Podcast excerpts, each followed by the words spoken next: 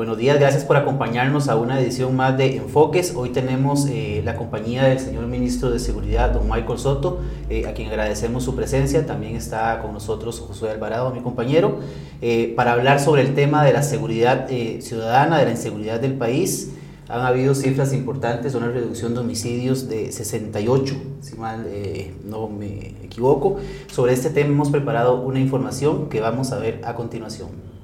El Ministerio de Seguridad Pública no solo ha tenido que hacerle frente a las variaciones que sufre constantemente el crimen común, robos, homicidios, asaltos y delincuencia en general ponen en un gran reto a las autoridades de esta cartera, que tienen la tarea de luchar contra una de las principales preocupaciones de los ticos, la inseguridad ciudadana.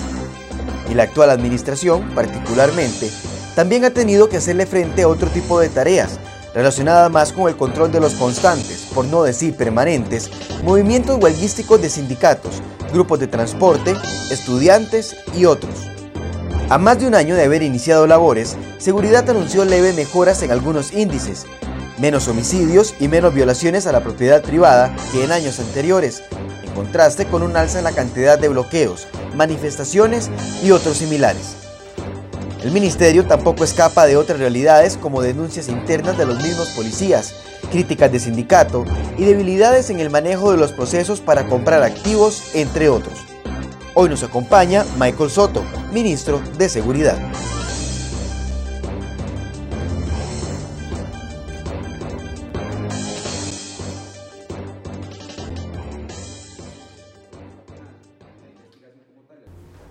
Bien, como veíamos, son eh, una reducción importante en la cantidad de homicidios. Eh, don Michael, eh, ¿cómo se explica esta, esta reducción?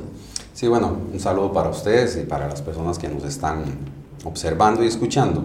Bueno, esto es un, un, trabajo que se ha venido desarrollando desde hace un poco más de un año que tiene que ver con múltiples factores, no podríamos atribuírselo a un solo factor y tiene que ver con la participación de muchas instituciones. Eh, el planteamiento ha sido el trabajar en equipo, donde está involucrado la Fiscalía, el OIJ, el Ministerio de Seguridad Pública con todas sus policías y algunos otros cuerpos de policías de otras instituciones y demás. Eh, en lo que corresponde propiamente al Ministerio, eh, hemos focalizado algunas estrategias muy, muy puntuales que tienen que ver con el análisis criminal. Es decir, analizar o estudiar todos los homicidios anteriores, anteriormente ocurridos, para saber eh, cuáles son los móviles, dónde ocurren, a qué horas ocurren y quiénes los cometen. Basado en, esa, eh, en ese análisis se dispone, y esto de acuerdo al Ministerio, eh, la colocación del recurso en esos, en esos lugares.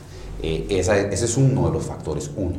¿Por qué? Bueno, si hablamos del organismo y de la fiscalía, también tiene que ver con que hay aproximadamente 90 líderes de agrupaciones criminales eh, que están en este momento descontando penas y que también eso ha ayudado tremendamente a la, a la reducción o a la desintegración de algunos grupos que sabemos que esto es una resiliencia y constantemente va, este, va cambiando. Eh, digamos, a grosso modo yo podría atribuirlo a esos dos factores, una presencia policial muy fuerte basada en el análisis criminal y una investigación criminal de fondo donde se han desarticulado grupos que esto, con toda sinceridad se los digo, eh, podría ser transitorio. Eh, de los datos que ustedes manejan a, este instante, esta semana que pasó fue muy complicada y eh, en este momento tenemos menos 60 homicidios. Este, comparado con el año anterior a esta misma fecha. bueno, varias circunstancias nos han estado afectando, todo esto de, de disponer de, del recurso policial en manifestaciones sociales ha hecho que, estemos un poco más involucrados en eso que en la actividad criminal como tal. Entonces es un factor que ahorita nos está afectando y estamos viendo a ver cómo lo paliamos pues, para poder cumplir con los dos factores. Quizás es importante, eh, creo, separar en dos la situación de cómo trabaja seguridad pública. De un lado el crimen organizado, de otro lado lo que se percibe en la inseguridad eh, más doméstica, digamos, más de la gente. Empecemos por el crimen organizado, que es donde entiendo existe la mayor cantidad de muertes violentas que hay en el país. ¿Cómo se está moviendo eh, seguridad pública? ¿Cómo se está trabajando para tratar de, de, atacar esta problemática? Bueno, te, voy a hacer un deslinde todavía para tratar de clarificarlo más. Eh, en años anteriores, por ejemplo 2017, 2016, eh, los, el modo de operar que se denomina ajuste de cuentas, venganzas, eh, aproximadamente andaban en el 50, 48, 50%. eh, este año y el año anterior hubo una reducción, el año pasado cerró como 45 aproximadamente y en este momento estamos como en un 40 aproximadamente. Eso significa que los ajustes de cuentas venganzas han, han tenido una tendencia a la baja. Ahora bien, usted hace un, enfoque bastante certero en el sentido de cómo la fuerza pública como tal eh, podría incidir sobre los temas de criminalidad organizada. Eh, voy, a, voy a ponérselo del otro lado. El organismo de investigación judicial, que yo vengo de allá y en coordinación con la Fiscalía, trabaja en estructuras u organizaciones criminales este, que realmente eh, están vinculadas en, su mayoría al narcotráfico y han venido desarticulando en los últimos meses bastantes grupos. Aquí también entra la Policía de Control de Drogas, que es del Ministerio, y hemos visto resultados muy efectivos, inclusive detenciones de casos anteriores en estos días y cabecillas muy importantes, 90 le mencionaba, que están en la cárcel y esto ha hecho eh, que la situación en la calle eh, no sea tan compleja como estuvo anteriormente.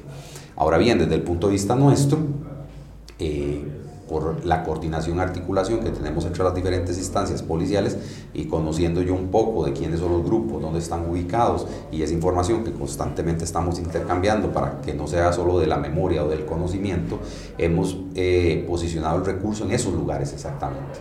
Entonces la fuerza pública está en los lugares donde tenemos más incidencia criminal. Les voy a, a mencionar un poquito lo que en algunos momentos hicimos. Tuvimos algunas problemáticas, por ejemplo, en el sector de Pavas, canalizamos muchos recursos hacia allá.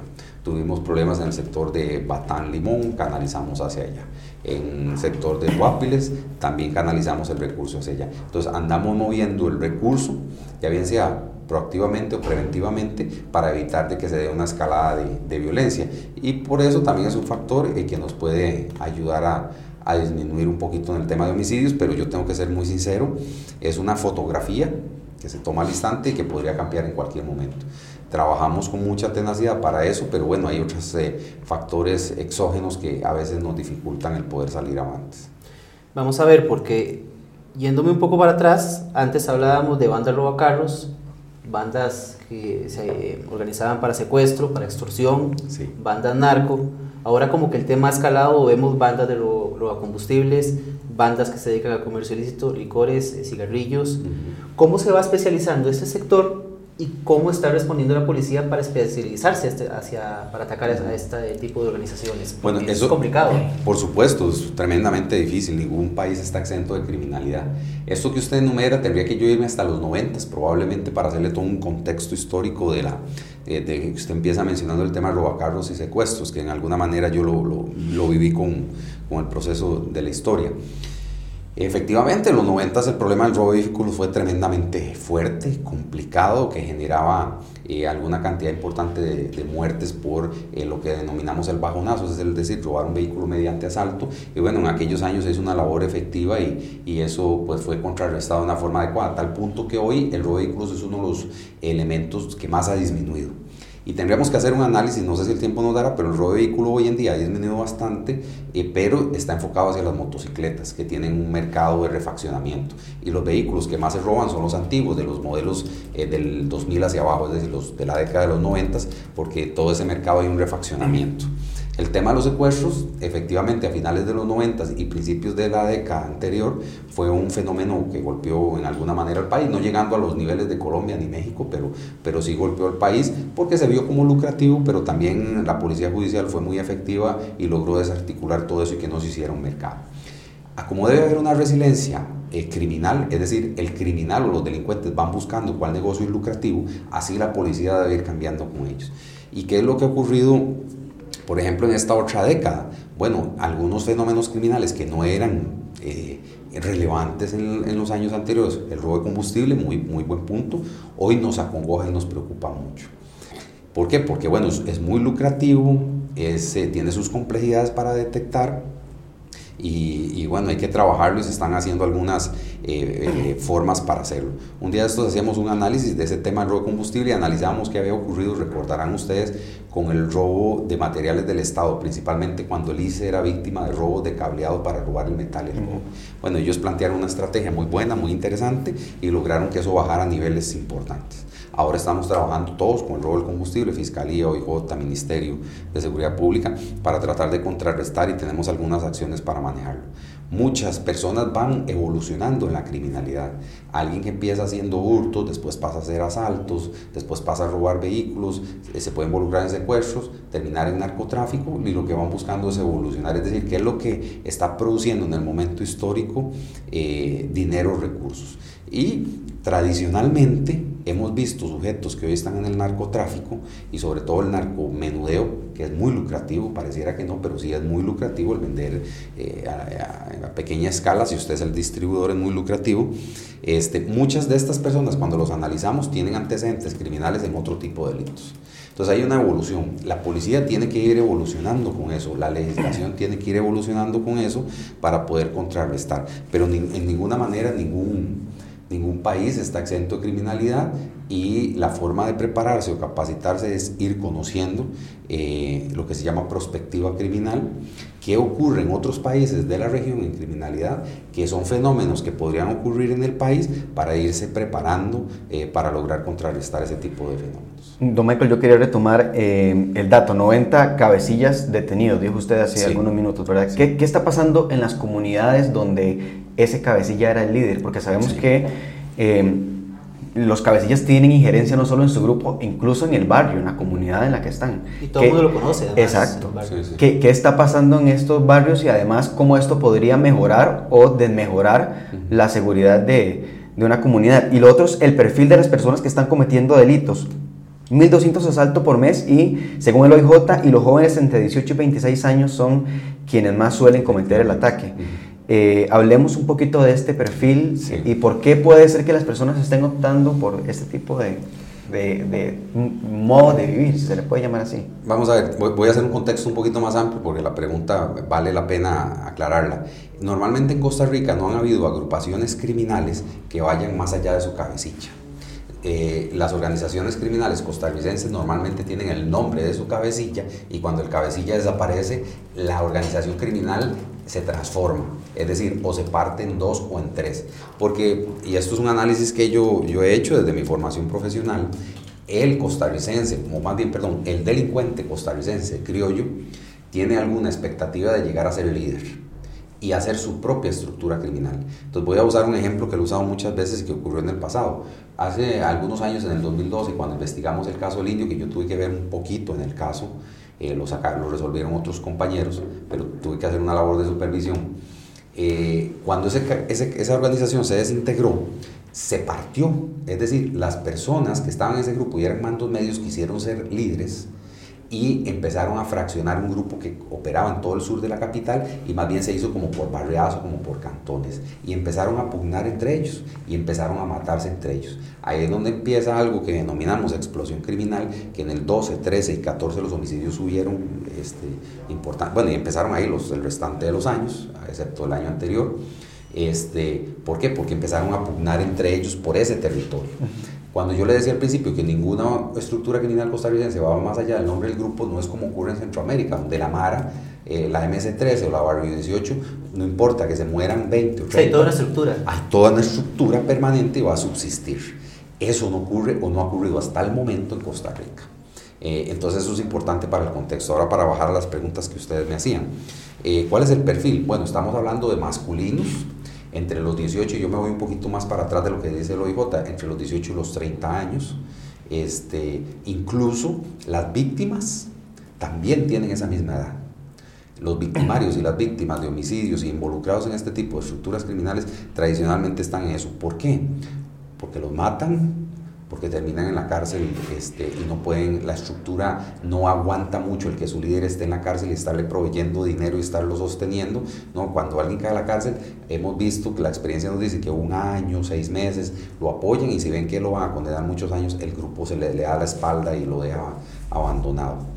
Este, entonces, el perfil son jóvenes en una edad productiva, eh, básicamente con secundaria incompleta, eh, de barrios urbanos marginales, este, y, eso ha sido, digamos, un perfil, hay, hay, otros aspectos que podríamos ver a profundidad, pero básicamente ese es un perfil, personas en una edad productiva muy jóvenes, sin preparación o sin estudio, y que viven en zonas donde tradicionalmente hay estructuras de ese tipo. Y entonces podríamos decir que hay más bandas en este momento, porque si usted me dice que cuando un cabecilla se va, se divide y se hacen dos o tres, y hay 90 cabecillas detenidos, entonces tendríamos... Vamos a ver, te hago, te hago, una aclaración y muy bien también la, la, pregunta. Yo te diría que no, el concepto de banda o de crimen organizado es una estructura muy fuerte, donde tiene un líder, tiene un encargado de logística, tiene alguien hasta que lleva la contabilidad, lo hemos visto, tiene alguien que se hace la parte dura, que son los cobros, el, la cultura expansionista de territorios, que es lo que hemos eh, estado viendo que no es que se crean nuevos grupos, sino que hay gente que individualmente empieza a trabajar. Le pongo un ejemplo, si en el sector sur de la capital en su momento toda una persona controlaba el sur de la capital, en este momento no hay nadie que haga esa función, sino que hay vendedores terminales, que hay personas que le dan droga para vender que no necesariamente es que es una estructura, sino que es gente que se dedica a distribuir y no es que no hay estructura, sí las hay, pero no hay tantas como mm. que se partió en mil. Sucursales tipo pulpería, decía Tipo pulpería, tipo terminal es el término, digamos, más eh, correcto, pero sí pulpería. ¿Y esto no les pone el reto más difícil, estar buscando de, a poquitos, ¿no? Por supuesto. Vea, yo le voy a decir una cosa, yo con mucha constancia, tanto en el OEJ como ahora acá, eh, la gente llama porque hay una venta en un barrio, frente a una escuela, y nosotros tratamos de perfilar qué es lo que más afecta, que normalmente cuando es muy cercano al centro educativo, tratamos, por lo menos en PCD, de hacer eh, eh, con rapidez el, trabajo, pero es tal la cantidad de ventas al menudeo que es muy difícil, a pesar de que hacemos allanamientos todas las semanas y OIJ también, el poder bajarlo, porque usted quita a un vendedor y usted se lleva al vendedor este, y un familiar de él va a asumir la pulpería utilizando el término suyo, que es el, término coloquial, eh, alguien va a asumir la pulpería, o el vecino de la par, que fue el que sirvió informante a la policía para que le sacaran este, este va a, meter el, negocio. Eh, eso lamentablemente es una cuestión de oferta y demanda donde ya lo hemos visto. Entonces, la venta al menudeo en el país ciertamente ha sido un problema. En su momento, y todavía, se había decidido trabajar en la segunda grada, por decirlo de alguna forma, no tanto el vendedor terminal, sino el distribuidor y así fue como se fueron desintegrando todos estos grupos en Limón, en Guapiles, en todas las barriadas del sur, en la zona norte, eh, grupos que realmente eh, trataban de concentrar, eh, tener varias ventas. Como que alguien, usted sea el líder de nosotros dos y usted dice, venda usted, venda usted, venda usted, y usted es el que nos provee la droga ya procesada y nosotros le damos el dinero y nos quedamos con un porcentaje. ¿Qué le resulta más efectivo a ustedes? ¿Trabajar con el cabecilla, el grande, el gran narcotraficante? eh, ir eh, de, mm, eliminando estas estructuras de sucursales y, qué le genera más problema entonces? Bueno, yo creo que, que, hay que enfocar las dos cosas y le voy a decir por qué. De, la, de lo que nosotros más recibimos quejas, llamadas o denuncias son de los vendedores terminales. ¿Qué es lo que la gente ve? ¿Qué es lo que la gente ve? En casas, en sus comunidades. Y es lo que resulta, mucha gente nos dice, pero ¿cómo? Si ahí están vendiendo, ustedes saben que ahí venden. Bueno, para poder sacar a una persona, hacer un allanamiento, hay que hacer todo un proceso de investigación, vigilancia, seguimientos, intervenciones telefónicas y otro montón de cosas que se hacen. Este, entonces uno hay que trabajar en eso, hay que trabajar en las ventas terminales porque la gente les acongoja, son ventas que tienen mucho tiempo y tratamos es difícil porque no tenemos tanto recurso humano, pero tratamos. Si usted me pregunta a mí desde el punto de vista de efectividad, no de visualización del ciudadano, sino de efectividad, resulta mejor una estructura porque como lo vimos en estos casos que le mencioné, un solo sujeto, un solo grupo manejaba cerca de 20 o 30 puntos de venta, donde cuando se hicieron esos allanamientos, Cae todo en se cayó todo en cascada. Pero también debo decirlo, porque hay que decir las cosas tal cual, cuando ocurrió ese tipo de circunstancias, inmediatamente aparecía otra persona que de repente no era ni vendedor, sino que era alguien del barrio, y empezó a conseguir droga en algún lado y empezó a hacer su ventica chiquitita. Y le, hacía esta pregunta porque tenemos estos grupos con mucho dinero, con posesión de armas posiblemente, con muchos contactos, frente a un policía que vive de su sueldo, que llega a su casa con su familia. Entonces son dos perfiles eh, que se enfrentan, que tienen que enfrentarse, pero que son muy distintos.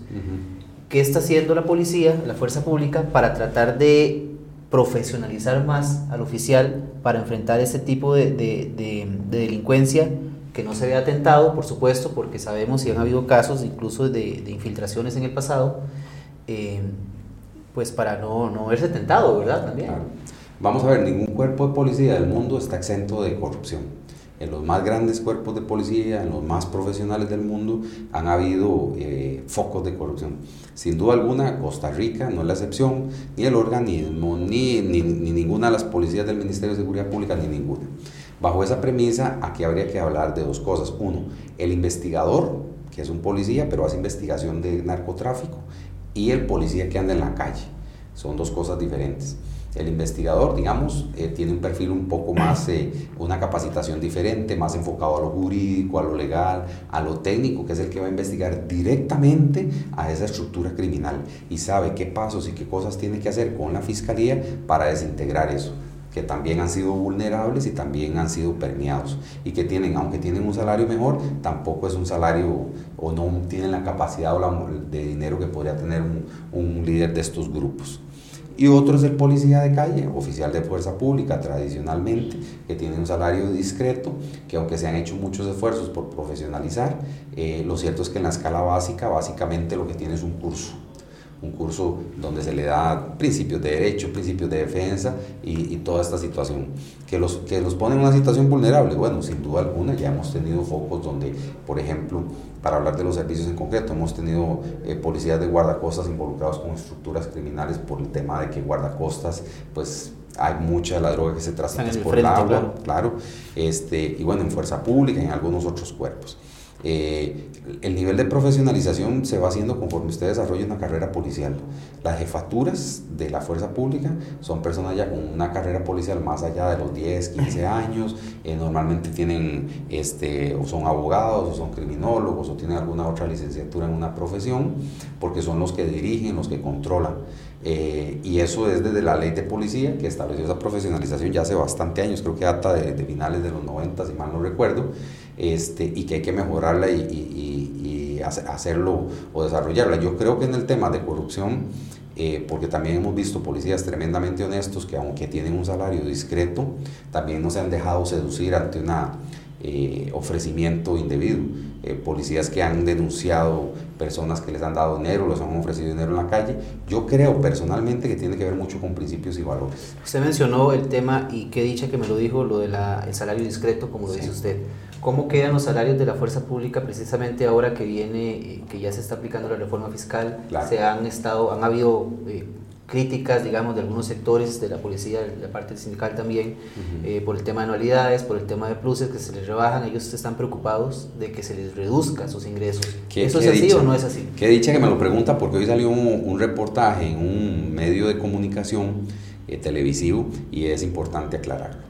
Cuando la ley reciente, el plan fiscal queda, es aprobado los primeros días de diciembre, ahorita no recuerdo la fecha, el 3 de diciembre, por ahí. 4 de diciembre. 4 de diciembre. Todos los policías que ya están trabajando en el Ministerio de Seguridad Pública, eh, su condición queda exactamente igual. Ahí no hay, no hay este, ningún cambio sustantivo en esa temática. Los que entran después de esa fecha este, van a ser contratados por una cuestión de ley, no fui yo el que lo decidí, por supuesto, van a quedar contratados en una condición diferente. ¿Y cuál es la condición diferente? No se pierden los pluses, sino que en vez de pagarlo porcentual, es decir, ellos tienen una base salarial y los pluses de riesgo, de carrera profesional, etcétera, carrera policial, perdón, se les pagan porcentualmente. Es decir, si la base sube, suben los porcentajes, ¿verdad? Con este cambio que se hizo, es nominal. Es decir, que si hay un aumento en esos pluses, es X cantidad de dinero, 10 mil colones, por ejemplo, 20 mil colones. Sí, no es porcentual. No es porcentual. Ahí es donde radica la diferencia. Y sí, como se ha dicho, va a haber una diferencia entre los que entraron antes de esa fecha y los que entraron posterior de esa fecha. Pero no es que los pluses se pierden. Hay una cuestión ahí con el quinquenio que sería el único que, que cambiaría, que no es un plus. Bueno, sí es un plus, pero el tema de, del quinquenio es el que a los anteriores se les, eh, se les deja tal cual como está y a los posteriores no, eh, ya no se les va a reconocer. Pero los anteriores con respecto a la anualidad, que también se le pone un tope y se le, creo que es del 2.5, si mal no recuerdo ahorita, a los anteriores no se les hace el cálculo nuevo a partir de este año, con ese tope. Bueno, en ese punto en concreto no, no lo tengo claro, porque ahora estaba revisando lo de los pluses, pero podríamos, podríamos revisarlo, por lo menos con lo que le decía anteriormente, lo de los pluses, que es lo que me parece que más les acongoja ahorita a, a los, al sindicato, es para los que entran nuevos los anteriores se les, se les, mantiene esto, este punto en concreto que usted me dice, no le voy a mentir, no lo tengo eh, tan claro, pero por lo menos los pluses de carrera riesgo, eh, carrera eh, policial y hay otro riesgo ahorita que no lo recuerdo, este, pasa de porcentual a nómina. Porque según Hacienda y lo que se había aprobado era, así, las anualidades, eh, cesantías, que se ponía el tope de 12 años y había uno más, eh, carrera profesional, si mal no recuerdo, que se les aplicaba el nuevo por, tope salarial. Don Michael, yo quiero aprovechar que estamos hablando de recursos y me agarro de algo que usted dijo anteriormente. ¿Cómo está haciendo eh, actualmente el Ministerio de Seguridad para dividirse entre estas labores normales de, de, seguridad y las manifestaciones que, eh, bueno, abarcaron toda la última segunda parte del, del, año pasado y este año ya algunas semanas? ¿Cómo, ¿Cómo, no sé si porcentualmente usted tiene, por ejemplo, cuántos policías están destinando con las manifestaciones y bloqueos que se anuncian? Hoy, por ejemplo, eh, los estudiantes nos hayan, por ejemplo, si van a cerrar escuelas todavía o colegios. Eh, para el miércoles, si no me equivoco, hay una, hay una manifestación de taxistas. Eh, el Sindicato de Salud ha anunciado ya distintas manifestaciones. ¿Cuál es la orden con esos movimientos ahorita? Eh, le, voy a decir que es tremendamente complejo porque no tenemos tanto recurso para atender ambas circunstancias. por una cuestión de seguridad ciudadana, cuando por ejemplo estudiantes colegiales se tiran a una calle a hacer tortuguismo, eh, debe ir una patrulla ahí atrás para que no los atropelle porque ya han atropellado personas. Recordarán ustedes que al principio de esta situación eh, yo había informado que se dieron nueve atropellos de estudiantes que haciendo eh, bloqueos o manifestándose pasaba un vehículo particular y, los atropellaba y los golpeaba. Entonces, parte del descontento de la gente también. Sí, por supuesto, parte del descontento de los mismos ciudadanos. Entonces la fuerza pública debe estar allí para evitar de que esto ocurra, para evitar enfrentamientos entre una y otra parte. Este, entonces, con el tema de la criminalidad ordinaria, en este momento estamos teniendo alguna dificultad eh, para tener suficiente recurso para las dos cosas. Les voy a poner un ejemplo. Normalmente el tema de los colegios empieza en las mañanas. Este, desde las 5 de la mañana ya el personal tiene que estar ubicándose. Y tome en cuenta, son 1.300 colegios, todos los días hay que revisarlos. Este, y en promedio hemos tenido, que aunque algunos se sumen o no, eh, diario 40 Ahorita que me vine a, conversar con ustedes, eh, teníamos cerca de 10 colegios, que eran ahí de las 8 de la mañana, cerca de 10 colegios este, involucrados en las manifestaciones de los 1.300 que hay en el país. Esto podría subir o bajar en cualquier momento. Lo cierto es que hay que chequear, ir a los colegios a ver cuál es la condición y todo lo demás. Entonces esto ha implicado que eh, trabajar una parte importante del recurso en las mañanas, a las primeras horas de la tarde, y en la noche trabajar seguridad ciudadana. Recuerden ustedes que las horas de más alta incidencia criminal van desde las 4 de la tarde, de, las 4 a las 6 de la tarde y hasta las 10, 12 de la noche. Entonces, el poder trabajar en esas dos líneas eh, con el recurso que tenemos resulta tremendamente complejo y a mí personalmente les digo, me preocupa eh, que haya alguna afectación, por ejemplo, en sus números que usted da, y también le debo decir que ahorita en delitos contra la propiedad tenemos una disminución de un 7%, eh, que no estar abocados totalmente a eso podría afectar el tema. ¿Se descuida entonces la seguridad por el tema de huelgas? Un poquito, sí, un poco. No le digo que no, sí tenemos recursos trabajando lo otro, pero no el abundante que quisiéramos o el abundante que normalmente es. ¿Existe alguna directriz de parte suya o de parte del gobierno de la República para tratar diferente las huelgas de estudiantes de las huelgas eh, de adultos para hacer esa diferenciación? Bueno, desde, el principio. Y jurídicamente, si la existe también. Claro. Bueno, desde el punto de vista jurídico, eh, existe la ley penal juvenil que aunque tiene algunos otros procedimientos más expeditos y algún otro tipo de penas diferente a los adultos, lo cierto es que los, eh, las personas mayores de 12 años están cubiertos por la ley penal juvenil. Desde el anterior, del año anterior, y todas estas que han pasado y las que vienen, la instrucción del señor presidente siempre ha sido de él, él no quiere, eh, digamos, la utilización de la fuerza o la violencia sobre ciudadanos. El procedimiento que es utilizado es un procedimiento de diálogo, que ha funcionado en el 99% de las ocasiones y hemos tenido que usar la fuerza, como ustedes ya lo habrán visto, lo recordarán, el año pasado en Punta Arenas, eh, este año en, en, el sector de Limón sobre la Ruta 32, pero la, instrucción del señor presidente siempre ha sido tomar las cosas con... Eh, de buscar los diálogos, los canales de negociación y cuando ya no hay más remedio se, se ha utilizado la, la fuerza bajo los parámetros de una policía civilista y del Estado de Derecho que le permite al país. Esta decisión política de, esperar, valga la redundancia, la decisión política de intervenir o no por la fuerza, ¿de qué depende? ¿Cuál es ese punto de inflexión para decir, o para darle luz verde a seguridad pública de eh, si intervenir en un bloqueo o no hacerlo en otro? Bueno, eso tiene que ver con muchas coyunturas, ¿verdad? Le voy a poner el ejemplo de lo que, lo que ocurrió en el tema de la Ruta 32, que me lo han preguntado muchísimas veces.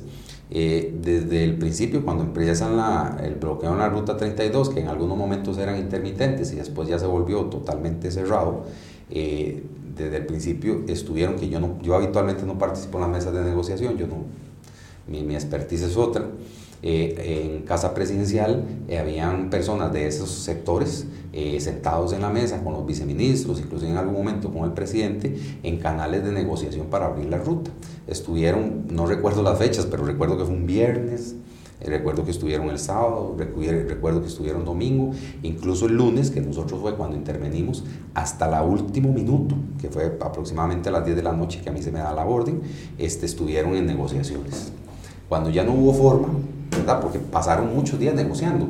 Y cuando uno dice negociar, bueno, hay una voluntad de irse a sentar a una mesa, hay una voluntad de buscar una salida y bajo eso usted cree que el asunto va a terminar tranquilamente. Cuando ya no hubo más remedio, bueno, se nos da la instrucción y nosotros es que aperturamos la ruta este, 32 ese lunes en la noche, creo que fueron 11, 12 de la noche. y es que la preocupación de la gente es, por lo menos lo que visualiza la gente es que el gobierno es laxo, que es... Eh, flojo porque así, así lo dicen con unos sectores, pero con otros no. Entonces, eh, ¿cómo interpretarlo? Yo, yo, no, yo, no, lo veo de esa forma. Yo veo que, que este es un país eh, eh, civilista, es un país que siempre ha utilizado sus formas de diálogo para, para este, tratar de resolver sus conflictos. De repente algunas personas, es muy válido, que quieren que se utilice la violencia inmediatamente. ¿Verdad? Yo, yo creo que las formas como se han resuelto los conflictos en el país este, son convenientes y adecuadas. Les voy a poner un ejemplo, me lo decía un colega de ustedes, el ejemplo, y me, pareció muy, muy sano. Dice, probablemente, me decía el colega de ustedes, esta situación en otro país, a estas alturas habrían personas heridas o quizás muertas. Este, dichosamente en Costa Rica ni una cosa ni la otra, ¿verdad? Este, y creo que eso es lo que hace a Costa Rica diferente a los demás, buscar los canales de diálogo. Y espero yo en Dios, como representante de la cartera de seguridad, que no tengamos este, ninguna situación de este tipo, ninguna vida que, que lamentar. De momento todo se ha ido solucionando adecuadamente. Pero en la balanza está, perdón, en la balanza está, lo veíamos hace poco, un señor que se bajó de un camión con un tubo en la mano amenazando a quitar el bloqueo. Si alguien se mete y son muchachos menores de edad, ¿verdad? También está la paciencia de la gente. No, y le voy a decir, eso es un punto muy, muy bueno. Nosotros en esas circunstancias, eh, la fuerza pública ha tratado de evitar de que esas cosas ocurran. Le voy a contar una anécdota, bueno, anécdota, no, una realidad. En una situación en Pérez Celedón, un sujeto sacó un arma de fuego y la fuerza pública estaba allí le quitó el arma de fuego y lo detuvo, que era un arma que él la poseía legalmente y todo estaba correcto, probablemente estaba ya estresado de la situación. Bueno, la fuerza pública trata de multiplicarse, a veces no podemos estar en todos los lugares, como ese video que usted vio, yo también lo vi y muchas personas lo vieron, para tratar de que esas cosas ocurran. Yo lo que sí creo es que eh, la fuerza debe utilizarse ya en momentos extremos y entiendo lo que algunas personas piensan. Algunas personas, eh, probablemente usted lo ve en las redes sociales, yo también, que eh, nos... es frustrante para la gente. Claro, eh, nos piden utilizar la, la, fuerza inmediatamente y otras personas que no. Yo creo que es una, una, cuestión entre buscar un balance y un equilibrio. En todas estas circunstancias, le voy a decir, en, el, en la mayoría de las circunstancias, la fuerza pública va, utiliza un procedimiento donde va PANI, porque hay menores de edad, va eh, las personeros del MEP en estos últimos hechos y la fuerza pública como garante y la mayoría de las ocasiones este se resuelve todo sin problema, a diferencia de utilizar la violencia y que fallezca o resulte alguien lesionado. Don, don Michael, eh, yo creo que es, es, importante hacer la diferencia entre una manifestación y un bloqueo, ¿verdad? Pues estamos hablando específicamente de cuando no, no permiten el paso. Usted ahorita daba el ejemplo de, de, los traileros de la Ruta 32 que duraron todo un fin de semana. Eh, hace poco también en la zona norte una muchacha que trasladaba a su hija en, en una ambulancia y tuvo que, que, bajarse, bueno, fue todo un, un tema. Bloquear el paso en Costa Rica es ilegal.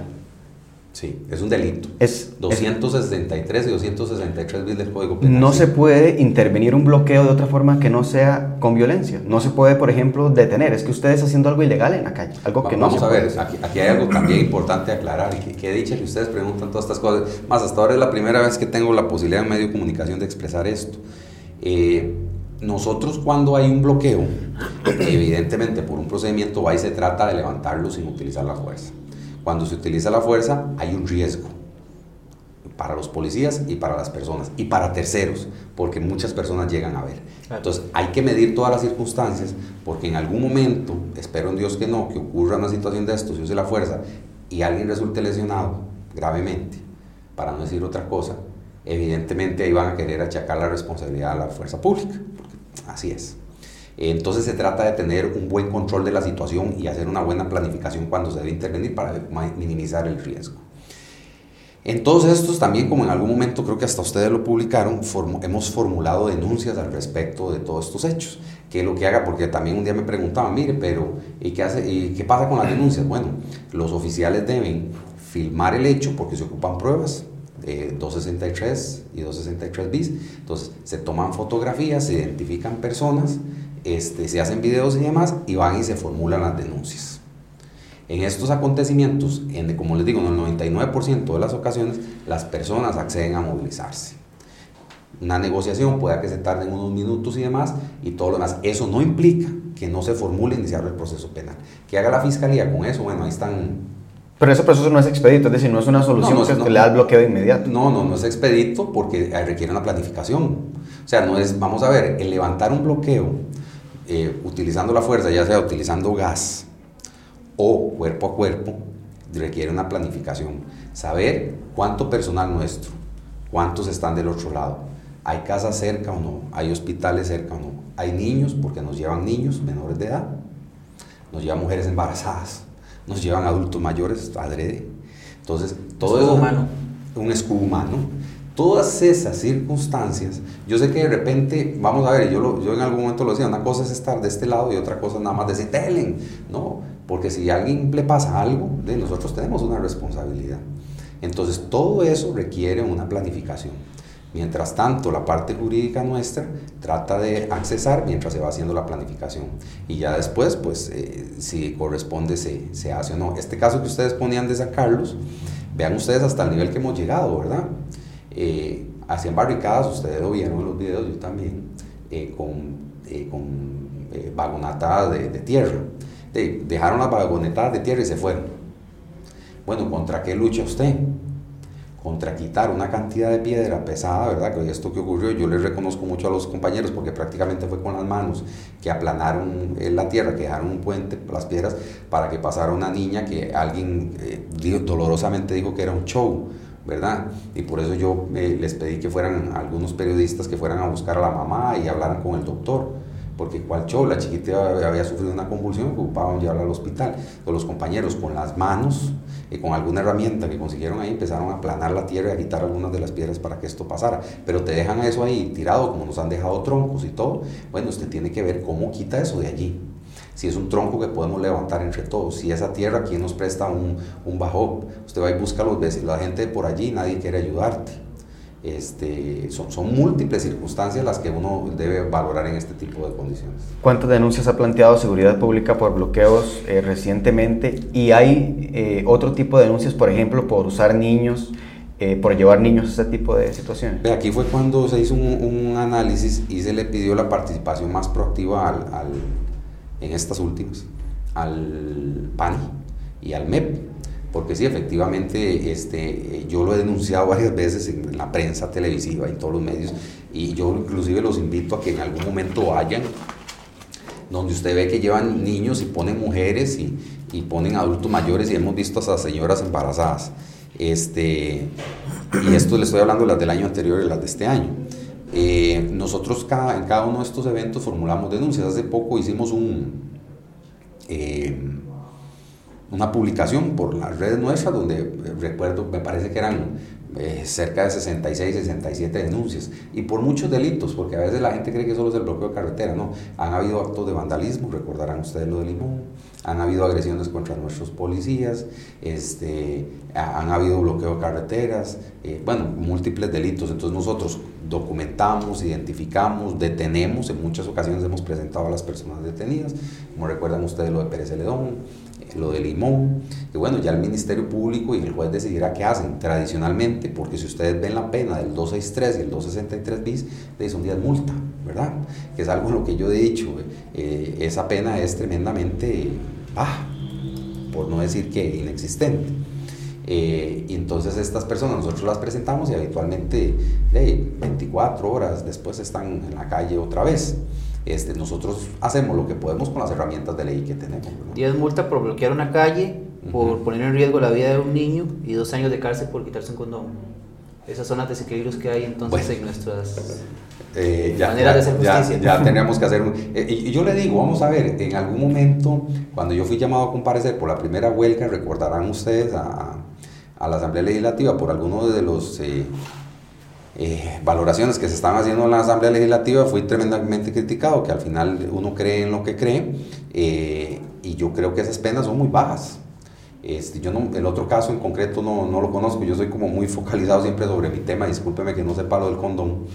Este, yo creo... le hago la pregunta no para polemizar sobre el tema, sino porque lo que quiero que me converse es qué necesita seguridad pública para reforzar el área jurídica. Claro, bueno. ¿Qué proyectos de ley?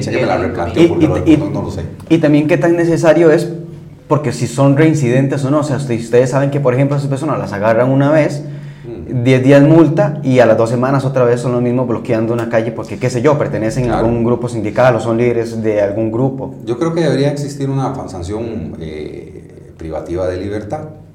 Este, ya establecer si uno, dos años o tres, no sé, ya eso lo decidirán los, los señores eh, diputados. Yo sí creo que debería, y que la reincidencia debería ser un, una situación agravante en el delito. Y les voy a contar algo. Eh, cuando se dio la detención de la gente Pérez Celedón, que habitualmente creíamos que nos íbamos a encontrar eh, gente, traileros únicamente, ¿verdad? Y resulta que nos encontramos personas con antecedentes criminales de criminalidad ordinaria delitos contra la propiedad, cuestiones de narcotráfico. Entonces llama la atención que dentro de estas manifestaciones sociales también existan gente criminales. ¿Con qué intención? No la tengo clara en este momento, pero sí, eh, vean los actos de vandalismo en Limón cuando se dieron los movimientos del año pasado. Estábamos trabajando sobre la ruta 32 para que se diera el acceso a las terminales de muelles y nos hicieron vandalismo en un supermercado y, y se robaron un montón de, de artículos y situaciones que desde mi punto de vista no necesariamente tenía que ver con la manifestación. Entonces son muchas aristas en esto que hay que controlar, que hay que visualizar. Este, y en el tema del bloqueo de carretera hay una afectación, vamos a ver, eh, muchas agravantes, y por eso yo pienso que debe tener una pena más alta que 10 multa y que debería ser una pena privativa de libertad. ¿Por qué? Ustedes lo dijeron ahora muy bien. Bueno, hay un daño, un perjuicio económico para todos, para el país. Eh, pues, hay daño para personas que no pueden ir a sus actividades médicas, eh, personas que, que, pueden poner en riesgo su salud y una serie de circunstancias. Y cuando usted interviene en esto, de prácticamente estas personas salen al cumplir ¿Qué, ¿Qué, propuestas hay? ¿Se va a proponer oficialmente? ¿Se está trabajando en eso? ¿O es solo una idea que surge del No, yo, yo, le voy a decir, vea, y, y, le voy a decir algo con mucha sinceridad. Eh, y no solo yo, todos mis compañeros desde que empezamos con este gobierno ha sido tremendamente desgastante, agotador. Hemos hay muchas iniciativas que han quedado en otros temas, han, han ido quedando ahí, otras que sí han avanzado. Y, y, de repente el tiempo nuestro lo hemos invertido tremendamente en este tipo de, de circunstancias. Entonces, eh, ahorita podría ser una conversación entre nosotros, sencillamente. En algún momento, cuando las cosas mejoren, pues ya uno tendría que sentarse y hacer algunos planteamientos como ya hemos hecho con la ley de armas y estas cosas. Pero ahorita yo dedico, vea, nosotros y lo hago yo con mucho cariño por, porque, y porque me gusta, también debo decirlo, pero prácticamente estamos consumidos 24/7 en esto. Preparando actividades para garantizar la seguridad en, la Asamblea Legislativa, en Casa Presidencial, las manifestaciones que sean los fines de semana, todos los días ahora con los colegios. Entonces el, espacio de, de, propuestas eh, desde el Ministerio es complicado porque prácticamente estamos abocados a esto y cuando no estamos en esto estamos en cuestiones de criminalidad que, que ciertamente es, es, muy compleja también, pero eh, es algo que sí, que sí hay que plantearse y que hay que hacerlo en el momento pues que, que tengamos el espacio. Retomando, ¿cuál ha sido la respuesta que han recibido ustedes de parte del PANI con respecto a ese tema? Bueno, en los últimos días se han involucrado bastante. En los últimos días se han involucrado bastante. Vamos a ver, eh, ellos no tienen tanto recurso como nosotros, indudablemente.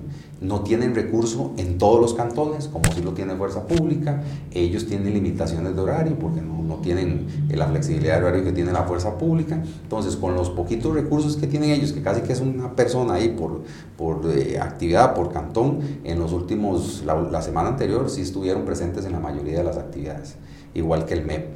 Este, eh, pero sí, sí han estado presentes. Yo no podría decir que no, pero el recurso sí es poco y, bastante limitado. Y lo segundo, usted hablaba de eh, eh, criminales infiltrados, por decirlo así, dentro de las manifestaciones, dentro de los bloqueos. Adicional a eso, se hizo una denuncia recientemente de que había cierto tipo de inteligencia extranjera. ¿Se ha detectado que haya inteligencia extranjera dentro de la organización de estas manifestaciones. No estoy mencionando nacionalidades, pero... Vamos a ver, eh, en la primera parte le puedo decir que yo no, no, no sé si utilicé la, la palabra infiltrado o, la utilizó usted, creo que yo no. Eh, la dije yo seguramente. Sí, mm, delincuencia común presente en algunos bloqueos el, el de Pérez Celedón, que lo hicimos público, y en, en Limón con las actividades. Personas con antecedentes. Don Michael, pero esto, hace la diferencia a que ellas son parte del movimiento sindical y no más bien que aprovechan el movimiento sindical para integrarse y cometer otros delitos. De, momento, de momento yo le puedo decir eh, que no hemos detectado que el movimiento sindical tenga que ver directamente con estas personas con antecedentes hasta este momento. No sé si en el futuro ocurrirá, pero no podríamos decirlo en ninguna manera, sino que son personas que están ahí metidos dentro de la pelota. Que aprovechan el desorden. Aprovechan el desorden o les gusta el caos de repente, porque son muchachos muy jóvenes. Este, y tal vez ellos, los sindicalistas o las personas que están presentes, que dicen ser de los sindicatos, inmediatamente dicen, esta gente no es de nosotros, o, o cuestiones de ese tipo. Y ya lo hemos visto, cuando hay algún tipo de manifestaciones, eh, la gente normal se hace a un lado y los que se quedan en el son gente con antecedentes criminales. Entonces yo no podría decir eh, que, que son infiltrados o que, o que tienen una relación unos con otros, no, sencillamente están ahí. Ahora, pero a nivel político organizativo. No creo, yo por lo menos no tengo indicios de eso. Yo no, no, no podría decir que, que, que, hay alguna alianza entre ellos, no, no podría decirlo, este, ni a nivel político. Que pueda ocurrir en el futuro, no lo sé, pero ahorita yo no puedo afirmarlo. La otra parte de la pregunta que usted me hace sobre inteligencia de otros países, bueno, yo habría que preguntárselo a la DIS, y por lo menos la DIS no me lo ha dicho a mí, que eh, detectáramos personas eh, de nacionalidades particulares dentro de este tipo de actividades. Por lo menos yo no tengo indicios al respecto. En algunos momentos en las redes sociales dicen cosas y bueno, ya solo le corresponde a DIS descartarlo o no, ¿verdad? Eh, publican fotografías de que este sujeto es de aquí o es de allá, pero eh, desde el punto de vista Carros práctico... frente a sindicatos. Eso yo vi una foto en las redes sociales, sí, yo la vi. También me la pasaron como 7 mil veces. Obviamente se le pasó a DIS para que DIS corrobore esa circunstancia. Pero en la calle, digamos, de los detenidos, que alguien me diga, mire, es que detuvimos un sujeto de nacionalidad tal o de la otra nacionalidad y que resulta que el sujeto pertenece a tal grupo allá, eh, no, yo no podría afirmar eso. ¿Cómo es el diálogo con la DIS y las relaciones con la DIS y con el OIJ? Usted al principio de la administración se quejaba un poco de que en tiempos anteriores no había esa adecuada diálogo entre ambos, claro. entre los tres sectores. Bueno, yo, yo, creo que, que mm, en relación a OIJ creo tener una ventaja porque yo vengo de allá y cuando termine esto volveré allá.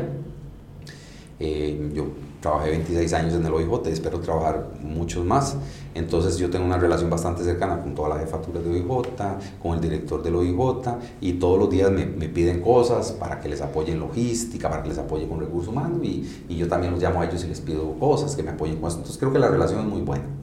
Eh, con la DIS, este, yo toda mi vida eh, también en, en, la labor judicial he trabajado con DIS. Eduardo Trejos este, lo conocí en esta administración y pues eh, estamos en contacto permanente eh, de acuerdo a algunas situaciones que, que nos competen a, a, ambas partes. Entonces yo siento que ahora hay una mejor comunicación.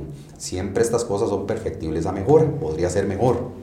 Pero yo, incluso con la misma fiscalía, yo con doña Emilia, constantemente la llamo para pedirle que me ayude con casos, para acelerar trámites, este, que un detenido que pasamos nosotros que por favor este, no lo pasen a flagrancia y cosas de ese tipo, este, o que yo tengo reuniones con fiscales y cosas así, o ella me llama también a veces para pedirme alguna eh, ayuda logística. Entonces yo creo que la comunicación es buena, podría ser mejor, porque todo siempre puede ser mejor, pero me parece que, que hemos superado y tenemos reuniones de cuando en cuando para hablar de algunas temáticas. Don Michael, eh, quisiera hablar un poquito de un suceso reciente en el que ustedes participaron mucho y fue en, en, en el hallazgo del Grupo Armado 7 de Julio y todo este eh, suceso de, de, hace unos días atrás. ¿Han identificado ustedes a otros grupos similares como este eh, durante este, estos días después de que lograron detener a algunos de los, de los involucrados? El tema de, de, de, inteligencia, porque eso es hacer inteligencia, hacer prospectiva, no es algo que, no, que yo esté involucrado ni el ministerio por default está involucrado directamente. Yo tengo una unidad de inteligencia muy chiquitita eh, que lo que hace es inteligencia criminal, es decir, andar en el casco de la ciudad viendo quiénes son los asaltantes y cosas de ese tipo. Indudablemente, cuando se dio este caso que usted menciona, eh, yo me puse a disposición de la DIC y del OIJ para facilitarles de todo lo que yo pudiera, ¿verdad? Eh, oficiales para custodiar la finca, eh, equipo para ir de un lugar a otro, cosas así de ese tipo.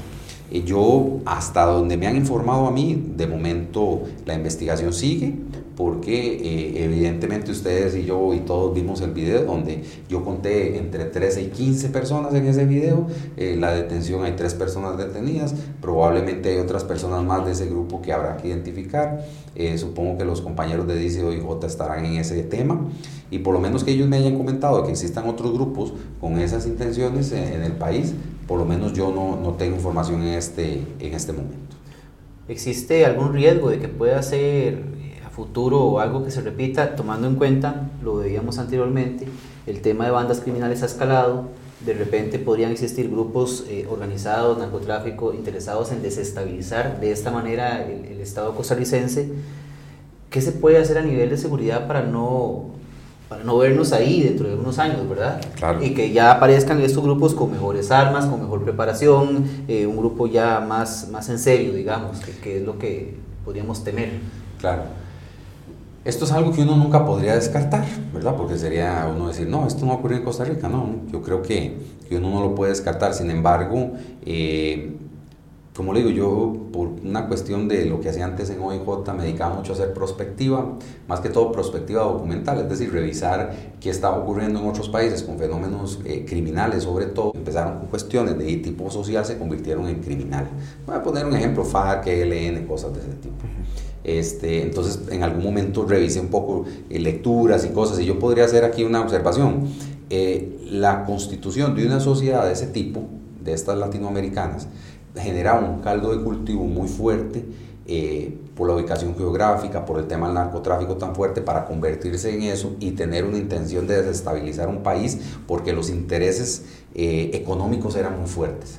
Yo, mi opinión personal, que conste, no, no, no, veo eso en el país, porque bueno, no somos productores de, de cocaína, este, aunque somos un país que está en bodega. tránsito. Sí, es un país que está en tránsito.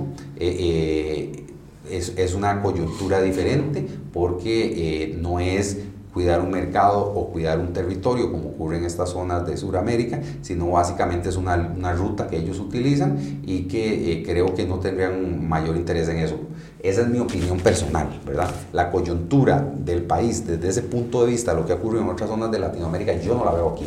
Sin embargo, no podría uno descartar tampoco, pero por lo menos yo, yo no la veo aquí, no veo un eh, financiamiento económico como ocurrió en Latinoamérica tan fuerte porque había mucho dinero por el narcotráfico para armar grupos este, que desestabilizaran el Estado como ocurrió en Sudamérica. Aquí no hay territorios que se pugnen los grupos, me refiero a cuestiones de siembras y montaña, porque somos un país muy pequeño. Este, el recurso económico que se produce allá yo no lo veo aquí. Entonces me parece a mí que existe una muy baja probabilidad que esto ocurra, este, pero tampoco uno lo puede descartar. No es de, de preocupar este llamado entonces a levantarse en armas. vea, yo le voy a decir, hay una máxima en seguridad. Los que trabajamos en seguridad, todo, todo tenemos que tomarlo con alto perfil y con seriedad. Si ustedes ven este video, eh, hicieron mucha mofa en las redes sociales. Inclusive alguna gente empezó a decir que era un montaje, que era una película, que era un show, que un montón de cosas. Yo desde el principio que lo vi, cuando nos reunimos con los compañeros de la DICI a lo interno, dijimos, tomémonos esto con la mayor seriedad del mundo. Y, y, así fue como se tomó y así es como se ha resuelto. Entonces, en seguridad, nunca nada se debe tomar a la ligera.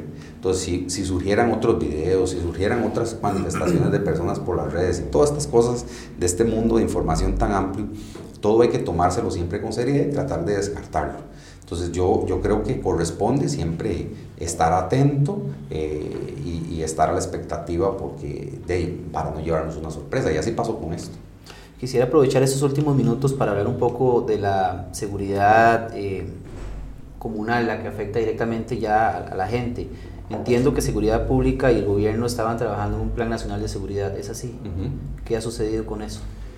Bueno, lo que nosotros estábamos trabajando era una política, a lo interno del ministerio, una política de, de, seguridad que invitamos a todas, a muchas partes del, del, Estado para que nos dieran su visión y su opinión. Voy a decir algo con, con, algo de dolor, ¿verdad? Invitamos a todos los medios de comunicación y no llegó ni uno, porque nos parecía que la visión de los medios de comunicación en la seguridad para nosotros es muy importante, porque los que son suceseros o los que están en política tienen una cercanía muy valiosa para poder aportarnos. Ese documento prácticamente ya está listo. Es un documento de la política de seguridad del Ministerio de Seguridad Pública. ¿Y por qué es del Ministerio? Porque eh, para hacer una política del Estado tenemos que involucrar a Poder Judicial y es un, proceso eh, tremendamente... Eso no existía hasta ahora. El plan de seguridad en el gobierno de doña Laura Chinchilla hicieron una política de seguridad. Es una política. Eh, sin embargo, nosotros invitamos empresarios, invitamos académicos, invitamos eh, jueces, invitamos fiscales, invitamos periodistas, como digo, con algún tipo de dolor digo que no llegó ni uno, este, porque invitamos comunidades para que nos dieran su visión de cómo abordar esa política. Y bueno, ya hicimos un documento eh, que lo tenemos este, para publicar en los próximos seis semanas. Como digo, todo está trazado por todas estas cosas que están pasando, que estamos dedicados, de, metidos de lleno con todo esto. Pero esa política de seguridad, que como digo, en el gobierno de la señora Chinchilla existió y no sé si años más para atrás existió, no lo sé, eh, requiere, eh, va sobre algunos ejes temáticos lo que es prevención, que para nosotros es muy importante. Tenemos un proyecto que se llama Sembremos Seguridad, que es trabajar con las comunidades, usted lo acaba de mencionar muy bien, porque creemos que la solución a largo o mediano plazo de la criminalidad no tiene que ver con presencia necesariamente de policía en la calle. Es importante, pero no es determinante. Es mejor trabajar con las municipalidades en algunas necesidades de las zonas urbanas marginales, sobre todo lo que tiene que ver con violencia estructural. Por ejemplo, que las comunidades, eh, hay una teoría que es muy antigua, pero muy válida todavía, que es la teoría de las ventanas rotas, que dice que básicamente eh, un lugar que se ve feo es más propenso a, las actividades criminales, el que no tiene iluminación, que está abandonado, pero un lugar que tiene ciertas condiciones es más propenso a que la comunidad normal se involucre y cuide su espacio. Entonces, son recuperación de espacio. Bueno, es una política tremendamente que tiene muchos puntos, muchas aristas, pero nosotros apostamos más por eso, aunque no es la razón de ser del ministerio, desde el punto de vista de la labor misional, sí, como es un eje de prevención, nos parece importante aprovecharlo y, y invertir este tiempo en eso. Ahora, ese eje de prevención no le da a usted y no le da al país eh, cifras de reducción inmediatas. no, es a mediano plazo, claro. Eh, ¿Cómo hacerlo mm, para que se vea un cambio positivo pronto? Vamos a ver aquí. ¿Qué, qué parte están trabajando para que sea así? Vamos a ver, hay, hay dos formas eh, y, hay que, hay que decirlo. Nosotros para tratar de reducir las cifras, ahí las, ustedes las vieron, bajar en ese porcentaje de homicidios, que es un 16% más o menos, y un 7% en contra de la propiedad, lo que aplicamos fue a, represión policial, es decir, policía presente en la calle. Mucha policía, mucho mega operativo, operativo, operativo, detención, detención, detención. Eso genera resultados rápidos. Ahí están los resultados. Podrían ser mejores, yo quisiera que fueran mejores, pero por lo menos estoy contento y sostenerlos no es fácil. No es fácil. Presupuestariamente tampoco. Tampoco. Bueno, es el mismo presupuesto, no hemos, no hemos este, eh, eh, sobrevivimos con lo mismo que nos da el gobierno. Desde lo preventivo, ahí sí es eh, un, proyecto que requiere su tiempo porque es inversión en infraestructura por parte de las municipalidades, actividades lúdicas, inversión en lo social y una serie de aspectos que tiene que ver más o tiene que ver otras partes del Estado, no necesariamente el Ministerio, pero que yo estudiando lo que han hecho en otros lugares del planeta, actividades como esas han funcionado mejor eh, que las actividades policiales. Pero como a mí me toca lo policial, bueno, por eso fue que eh, diseñamos el tema de los megaoperativos y que nos ha dado un resultado positivo. Don Michael, ahorita que usted está hablando de prevención, me gustaría aprovechar y preguntarle por DARE, porque acaban de, de cerrar el, el, programa por falta justamente de, de resultados. Claro. Eh, ¿De qué se dieron cuenta con, con DARE? Vamos a ver, DARE, eh, nunca dijimos que lo íbamos a cerrar del todo, aunque en algún momento eh, la idea era hacer un proceso de transición porque creemos que DARE es un proyecto ya que tiene muchos, muchos años, probablemente ustedes que son personas muy jóvenes eh, fueron, recibieron DARE, y creemos que las circunstancias de la vida moderna y generacional generan cambios. Entonces ahí se, se diseñó un proyectito que todavía está en proceso de diseño, que se llama el Cole Sos Vos. Eh, que es un proyecto más enfocado al tema de prevención en redes sociales, más a las circunstancias. Este mundo cambió radicalmente. De cuando nosotros estamos en la niñez, a la actualidad, a la actualidad cambió radicalmente. Entonces el Cole esos va más, enfocado a la realidad del costarricense y a las generaciones en las que vivimos. Entonces la idea es con DARE hacer un proceso transicional, es decir, ir cambiándolo eh, y adaptándolo y pasando al, al, al esos Ese proceso probablemente vamos a hacer un poco más extendido, lo vamos a hacer rápido, pero vamos a hacerlo un poco más extendido. Yo no creo que eso termine, DARE no va a terminar este año ni el otro pero nos parece que tenemos que probar primero el Cole. Esa fue una decisión que tomé yo con el viceministro luego de que conversamos el tema cuando generó mucha polémica. le digo, bueno, dejemos a DARE para ver si el Cole vos funciona. Si el Cole esos vos funciona, valoraríamos quitar DARE, pero no podemos quitar uno si no sabemos que el otro funciona. Entonces, de momento no lo vamos a quitar hasta que el otro se desarrolle un poquito y ya lo empezamos. ¿Cómo, eh, ¿Cómo, ejecutan o cómo están ejecutando ustedes su presupuesto tomando en cuenta de que hubo importantes reducciones recientemente? Eh, y no sé si tienen el dato de cuánto están sin ejecutar. Sí. También. Hay que tomar en cuenta que el presupuesto del Ministerio de Seguridad Pública es un más menos, por lo menos el año pasado, 257 mil millones, que aproximadamente el 85% se va en remuneraciones, eh, pago de salarios, ¿verdad? Y que los salarios son discretos, ¿verdad? que es la palabra que a mí me gusta utilizar. Eh, entonces un porcentaje mucho se van salarios, además la seguridad es muy cara. A los funcionarios policiales hay que comprarles uniformes, botas, eh, alimentación, chalecos, gorras, hay que comprar vehículos, que por cierto, hubiéramos hablado de los vehículos, que ustedes hicieron una publicación en la madrugada, si me pueden preguntar de eso me gustaría hablar. y comprar un, poco de, equipo es tremendamente caro, muy, muy, muy caro y los procesos de licitación en el país son tremendamente complejos. Usted hace comprar un, los patrullas, por ejemplo, y, y, y, hay muchos obstáculos en el camino. Este, el, el Ministerio ha tenido una subejecución eh, aproximadamente entre los 7 mil y 10 mil millones de colones por procesos licitatorios que no se pueden sacar adelante porque los apelan y los vuelven a apelar y van a la Contraloría las personas que participan y se vuelve tremendamente este, complejo, aunque porcentualmente es bajo, cuando usted oye una cantidad de esos es alta, ¿verdad? Este, entonces todo ese tipo de circunstancias... Eh, hacen que la seguridad sea tremendamente cara. Además tenemos un problema de infraestructura muy grave, donde por muchos años eso se ha dejado ahí al descuido y el poder accionar sobre eso es tremendamente difícil con los recursos que usted tiene para hacer eso. Entonces, este, no es tan fácil, no es tan sencillo. Eh, ahorita estamos tratando de sacar todas las licitaciones adelante para que este año en, las, la subejecución sea este, muy baja, pero les voy a decir que no, no es fácil. En los dos minutos que nos quedan, que le vamos a robar al reloj eh, adicionales, eh, aprovechemos para hablar de las patrullas. Claro, Usted, claro. La Muchas gracias. pues ya no... Vea, yo, yo quiero decirle algo para aprovechar los dos minutos porque me interesa mucho, porque me parece que, que la nota que ustedes hacen este, tiene algunas omisiones ahí. Yo en ningún momento me he negado a ir a la asamblea, nunca. De hecho, yo recibí al, periodista de ustedes, Gerardo, yo creía que se le había dado una, explicación bastante amplia al respecto, pero bueno, siguen algunos cuestionamientos ahí al respecto. Eh, la única, solo una empresa ganó esa licitación con los requisitos que se plantearon. O sea, al final solo llegó una y a esa se la adjudicó. No es como dice hoy en la publicación de ustedes que había una más barata sí la había, pero la única que cumplió con todos los requisitos fue esa. Yo pedí una auditoría interna y la auditoría interna dijo, como sí lo dice el medio, que hay unas debilidades. Esas debilidades, de acuerdo a la auditoría, no invalidan el proceso, no lo invalidan. Yo incluso para ir más allá, este, a pesar de que alguien envió un anónimo a la fiscalía y hay un proceso penal por un anónimo en la fiscalía, yo le he facilitado a la fiscalía toda, toda, toda la documentación para que la fiscalía haga lo que corresponda. Y además, este, en su momento, cuando la asamblea este, nos iba a convocar, yo no tengo ningún problema en... ¿Usted estaría dispuesto a ir? Siempre. Es más, hasta en su momento se había enviado una, una nota. Supongo yo que los señores diputados decidieron este, no hacerlo, no sé si todavía lo van a hacer o no, porque vieron de que todo estaba eh, correcto. Y desde el punto de vista penal, en este momento la Fiscalía tiene toda la documentación para decir lo que, decidir lo que, lo que corresponda. A mí en alguna manera lo que me preocupó fue que se cuestionara o se hiciera ver muy sutilmente en la nota que, que podría haber alguna actividad delictuosa.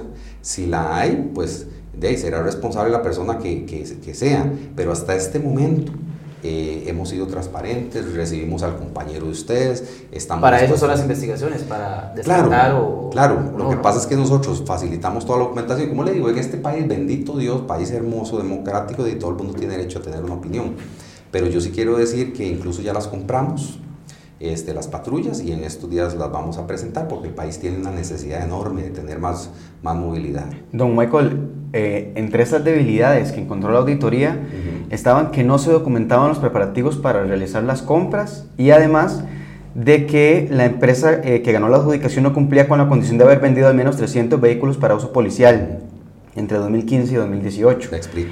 En, ¿Qué van a hacer con esas debilidades? Porque ya las identificaron. ¿Hasta cuándo van a seguir en el ministerio? No, no, se lo explico perfectamente. Efectivamente, se pidieron 300 y la empresa logró adjudicar 299. Según algunas eh, posiciones de la Contraloría, eh, eso no invalida el proceso. ¿Y por qué se pidieron 300? Que era lo que preguntaba su colega. Porque en algunos momentos el ministerio ha recibido donaciones o ha comprado patrullas que en el mercado costarricense no tienen una capacidad de, de darnos repuestos. Entonces, de acuerdo a ese análisis, tendría que hacerse con alguna de las empresas que existen en el país que venden vehículos muy robusta, que ya haya tenido experiencia vendiendo estos vehículos, para que cuando un vehículo se dañe, existan repuestos en el mercado. Entonces, le adjudicaron 299, o sea, se le reconocieron 299 de las 300 que se pidieron. Según criterios de Contraloría que los abogados buscaron y demás, porque yo no soy experto en eso, eh, no se invalida el procedimiento por, una diferencia, por esa diferencia.